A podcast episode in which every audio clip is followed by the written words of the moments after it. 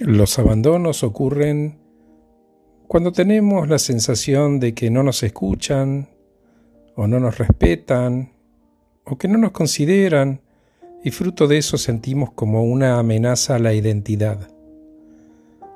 Algunos reaccionan cerrándose y apagándose cuando sienten como que ya no son importantes y simplemente se abandonan y dejan de ocuparse sin más.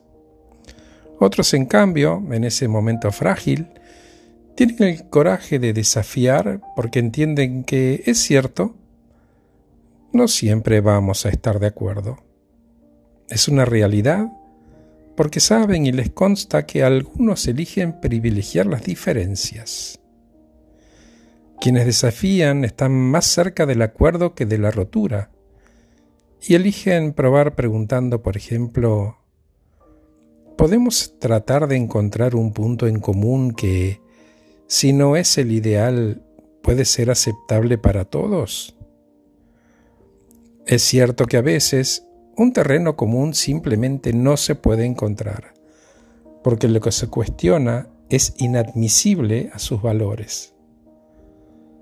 Si no podemos vivir con esa realidad, podemos primero optar por alejarnos y encontrar personas consustanciadas con nuestros valores y proyectos.